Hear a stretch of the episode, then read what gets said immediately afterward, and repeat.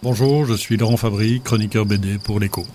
C'est la quatrième partie de L'espoir malgré tout, qui est une série qui s'est déclinée à partir du journal d'un ingénu, qui est Le Spirou de Émile Bravo. On retrouve euh, Spirou et Fantasio à la fin de la guerre. Euh, ils sont tous les deux dans la résistance. Euh, et puis, ils vont revenir à Bruxelles lors de la libération mais découvrir aussi euh, toutes les, les, atrocités de la guerre. Euh, il va retrouver des, des, des camarades, des, des gens qu'il a connus dans les épisodes précédents, qui reviennent des camps, qui sont complètement décharnés. Ça va très très fort le marquer, en fait, c'est ça le, le, le, fondement de cette série, c'est de, de, comprendre pourquoi Spirou est ce personnage euh, emblématique euh, qui est donc antimilitariste ou en tout cas très très pacifique, il va sauver toujours euh, la veuve et l'orphelin. Il a un rapport aux femmes qui est quand même très très particulier.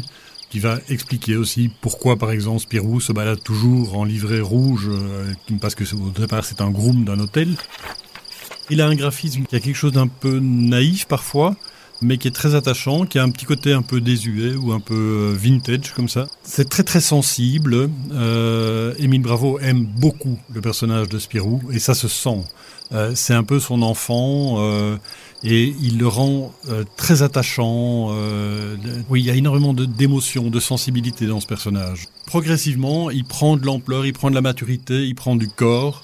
Euh, et ça devient un personnage qui est finalement beaucoup mieux assis, beaucoup mieux campé sur ses, sur ses pieds à la fin de l'album qu'au début de l'histoire, évidemment.